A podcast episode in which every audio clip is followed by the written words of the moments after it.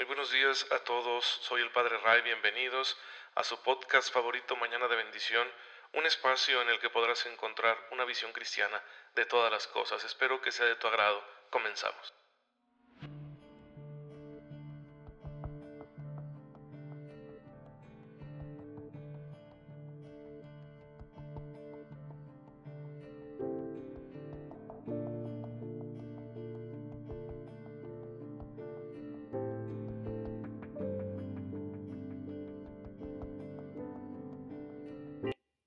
Buenos días tengan todos ustedes que tienen la amabilidad de escuchar este mensaje de la palabra de Dios, de la fe de la iglesia cada mañana, pues para sentirnos inspirados y poder dedicarnos a llevar una vida agradable al Padre, para sentir la presencia de Dios en nuestra vida que nos mueve a vivir en caridad, en el servicio, en la generosidad de la entrega a nuestros hermanos, tal y como Cristo nos enseñó. Es miércoles, ya es el ombligo de semana, es el día de descanso de su servidor, pero no quiero dejarlo sin este servicio que humildemente les prestamos, de manera que tengamos la, la mejor continuidad posible para no tener tantas interrupciones que siempre se van a dar por el trabajo pastoral de su servidor, pero bueno, aquí estamos por eso, eh, compartiéndoles también la alegría pues de poder descansar, de poder visitar a la familia, de poder eh, relajarnos de una u otra manera, porque todo esto también es agradable a Dios. No piensen ustedes que nuestro descanso no le agrada. Y de hecho, precisamente de eso vamos a hablar, pero antes quiero contarles que el día de hoy, 7 de octubre, es el cumpleaños de mi papá. Hay que pedir por él, les encargo mucho, yo lo quiero mucho, pero ya es un hombre mayor y está enfermo. Y bueno, pues yo sé que sus oraciones nos ayudarían muchísimo para que el Señor lo siga bendiciendo. Sí, pero en este día que le tocó a mi papá nacer, se celebra a Nuestra Señora del Rosario la Virgen María, y tiene una historia muy bonita esta fiesta. Se los voy a platicar. Fíjense que el rosario ya era una costumbre cristiana muy antigua.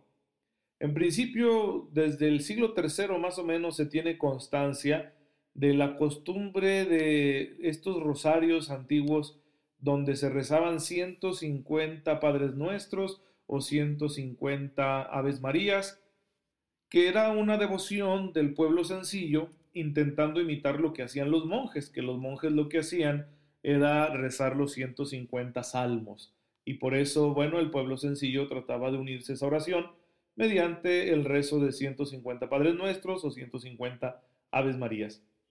Sin embargo, el rosario tal y como lo conocemos, se lo debemos a Santo Domingo de Guzmán en el siglo XIII.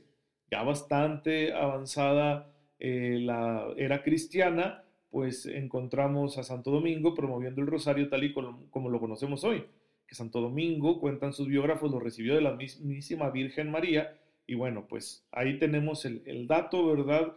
Por nuestra fe lo creemos, de que el rosario entonces está inspirado por Dios mismo. Pero no sería sino hasta el siglo XVI en que se popularizaría, por lo siguiente. En aquel, en aquel siglo había una gran amenaza sobre la cristiandad que estaba extendida por el continente europeo, que eran los turcos. Tenían un imperio muy fuerte, el imperio turco otomano, eh, musulmán, que querían también hacer una expansión islámica por medio de la guerra, y juntaron una gran flota para invadir Europa. Entonces, a petición del Papa Pío V, pues se juntó una flota de las naciones europeas cristianas para combatir a los musulmanes y el Papa le pidió a todos los católicos que rezaran el rosario para obtener la victoria, que fue en el año 1571. Y efectivamente, la flota eh, cristiana derrotó a la flota musulmana en la batalla de Lepanto. Y San Pío V estableció ese día como el día de la fiesta, 7 de octubre, de Nuestra Señora de las Victorias, que después pasaría a llamarse Nuestra Señora del Rosario, porque precisamente fue el acontecimiento que hizo popular en toda la cristiandad el rezo del Santo Rosario. Si alguno de ustedes quiere aprender más de por qué es muy importante y valioso el rezo del Rosario, puede acudir a un documento de San Juan Pablo II, lo, encuentran gratis en internet, que se llama Rosarium Virginis Mariae, ¿sí? Rosarium Virginis Mariae, así se escribe. Lo teclean por ahí en el buscador y les va a salir el documento gratuito. Es un libro muy delgadito, tiene muy poquitas páginas entonces pueden leérselo y comprender por qué la iglesia valora tanto el rosario y siempre lo recomienda. Pues a tomar el rosario, hermanos, a pasar cuentas, ¿sí? No como eh, de una manera mecánica, sino de una manera devota, fiel, sintiendo lo que estamos diciendo. Y yo recomiendo que el espíritu, la, la actitud espiritual con la cual se reza el rosario, sea la conciencia de estar uniendo los misterios de mi propia vida a los misterios de Jesús y de María.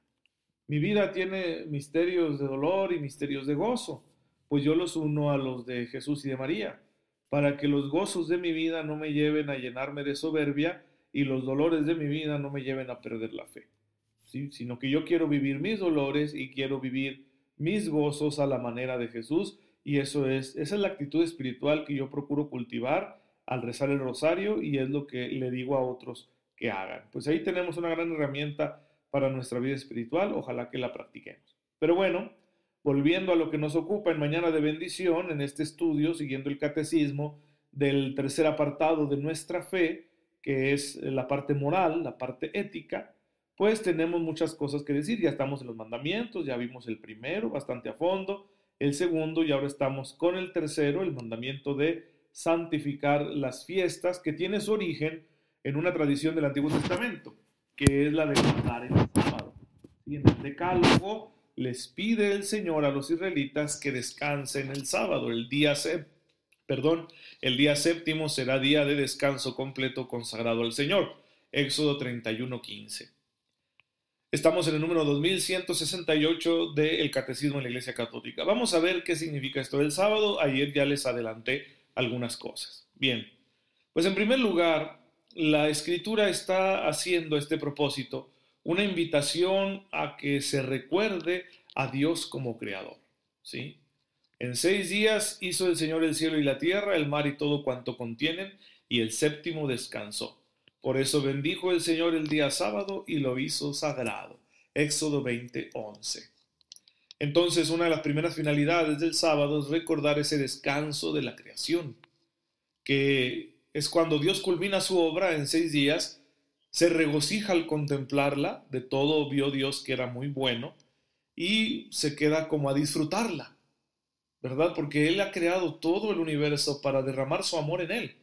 Entonces está ese espacio en el que Dios simplemente disfruta de aquello que ha creado, de todas sus criaturas, a las que les ha comunicado en cierto grado sus propias perfecciones. En un segundo sentido, el sábado está para recordar, para hacer memoria, o mejor dicho, memorial. Algún día les voy a grabar un podcast especial de lo que significa la palabra memorial, porque no es un simple recuerdo. Y esto es muy importante, especialmente para nuestra celebración eucarística. Celebramos la misa como memorial de lo que Jesús hizo en la última cena, y es muy interesante saber que es un memorial. Pero bueno, el segundo sentido del sábado es recordar, hacer memorial, la liberación de Israel que fue sacado de Egipto por el Señor con mano poderosa.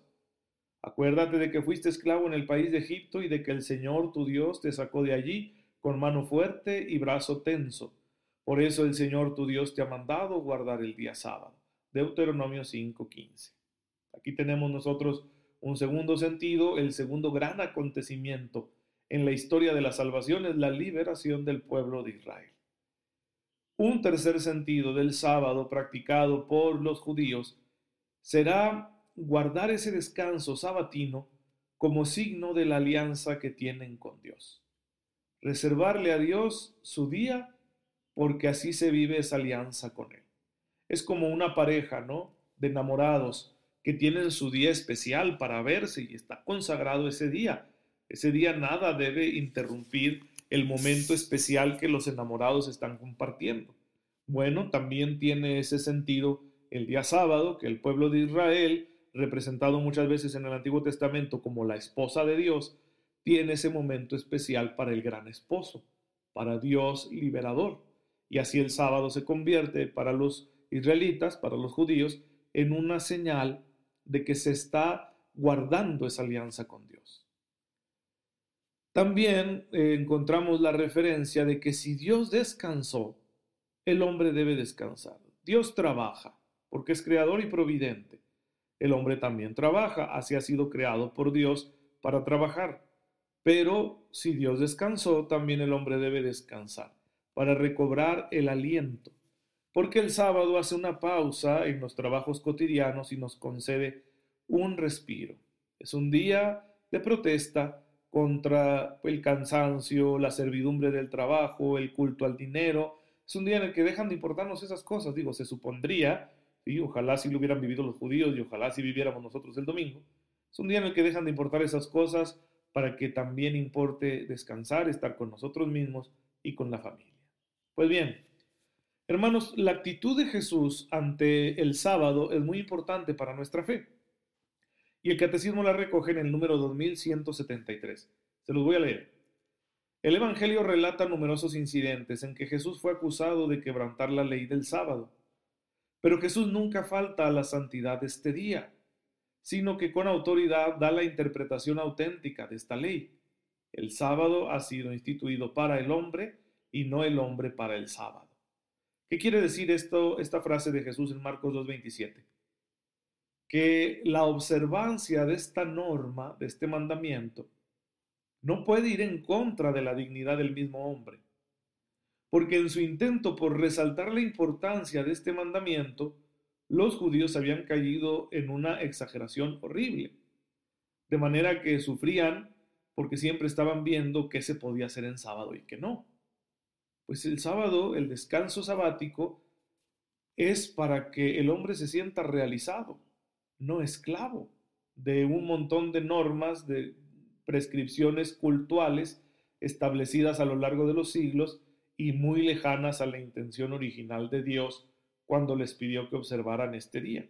Entonces, por eso Jesús lleva a este mandamiento a su auténtica interpretación. Con compasión, sigue diciendo el catecismo, Cristo proclama que es lícito en sábado hacer el bien en vez del mal, salvar una vida en vez de destruirla. Marcos 3:4. Porque los judíos le querían prohibir a Jesús que curara en sábado, porque para ellos era más importante guardar el sábado que hacerle el bien a alguien, lo cual es absurdo. El sábado es el día del Señor de las misericordias y del honor de Dios, y el Hijo del Hombre es Señor del sábado. Marcos 2:28. ¿Qué significa que el Hijo del Hombre es Señor del sábado? El Hijo del Hombre es Jesús. Es un título mesiánico, es una manera que Jesús tenía de decir yo soy el Mesías. Y bueno, significa que Él es el legislador. Él también puede modificar la ley del sábado, porque Él no es un profeta más, sino que Dios mismo, hecho hombre, y por eso Él puede darnos la más pura y auténtica interpretación de la ley que habían recibido los judíos de Moisés. Esta actitud es muy importante de parte de Jesús para nuestra fe, porque nos enseña cuál debe ser la orientación principal de nuestra religión. La religión, hermanos, no está para abrumarnos con sus preceptos, ni para alejarnos de lo que sea razonable, sino para invitarnos a hacer el bien de la forma más auténtica posible. Esa fue la religión que Jesús enseñó. Esto no significa que no haya normas morales, esto no significa que no haya prescripciones cultuales, son esenciales a cualquier religión, también al cristianismo. Pero sí está indicándonos que todo eso es secundario y que puede estar vacío si no se vive con un espíritu de auténtico amor. Porque va a ser ese amor al prójimo lo que debe guiarnos en todo lo demás. Les pongo este ejemplo. Ustedes pueden decirme, Padre, el mandamiento de santificar las fiestas indica que es obligatorio ir a misa en domingo. Por supuesto, sí lo es. Ahorita estamos dispensados por la cuestión de la pandemia, pero sí lo es. Ese precepto sigue vigente y tiene razón de ser.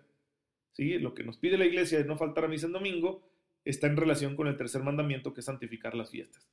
Pero imagina que tú vas en domingo, muy contento con tu familia, conduciendo hacia la parroquia para ir a participar de la misa. Pero en el camino ves que la casa de tu vecino se está incendiando. Entonces no puedes decir, vecino, no puedo detenerme a ayudarte a apagar el incendio porque voy a misa. ¿Me explico? Porque aquí el amor, la caridad que nos surge a ayudar al prójimo en necesidad es primero. ¿Sí? Lo otro puede esperar y va a esperar. Así que con este ejemplo les quiero yo ilustrar la necesidad que tenemos todos de estar bien ubicados en el Espíritu de Cristo para poder vivir nuestra religión de la manera que quiere y no de una manera superficial o rigorista como la de los judíos, aunque tampoco vivir nosotros como paganos, es decir, con una mentalidad laxa de que hago lo que me dé la gana. Tampoco eso es cristiano. Bien, hermanos, no se preocupen, mañana vamos a seguir profundizando con el favor de Dios en este tercer mandamiento. Padre, te damos gracias porque nos invitas a descansar para estar contigo.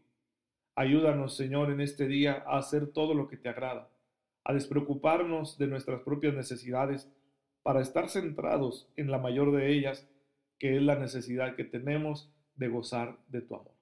Por Jesucristo nuestro Señor. Amén. El Señor esté con ustedes. La bendición de Dios Todopoderoso, Padre, Hijo y Espíritu Santo, descienda sobre ustedes y los acompañe siempre. Muchas gracias por estar en sintonía con su servidor. Oren por mí, yo lo hago por ustedes y nos vemos mañana si Dios lo permite.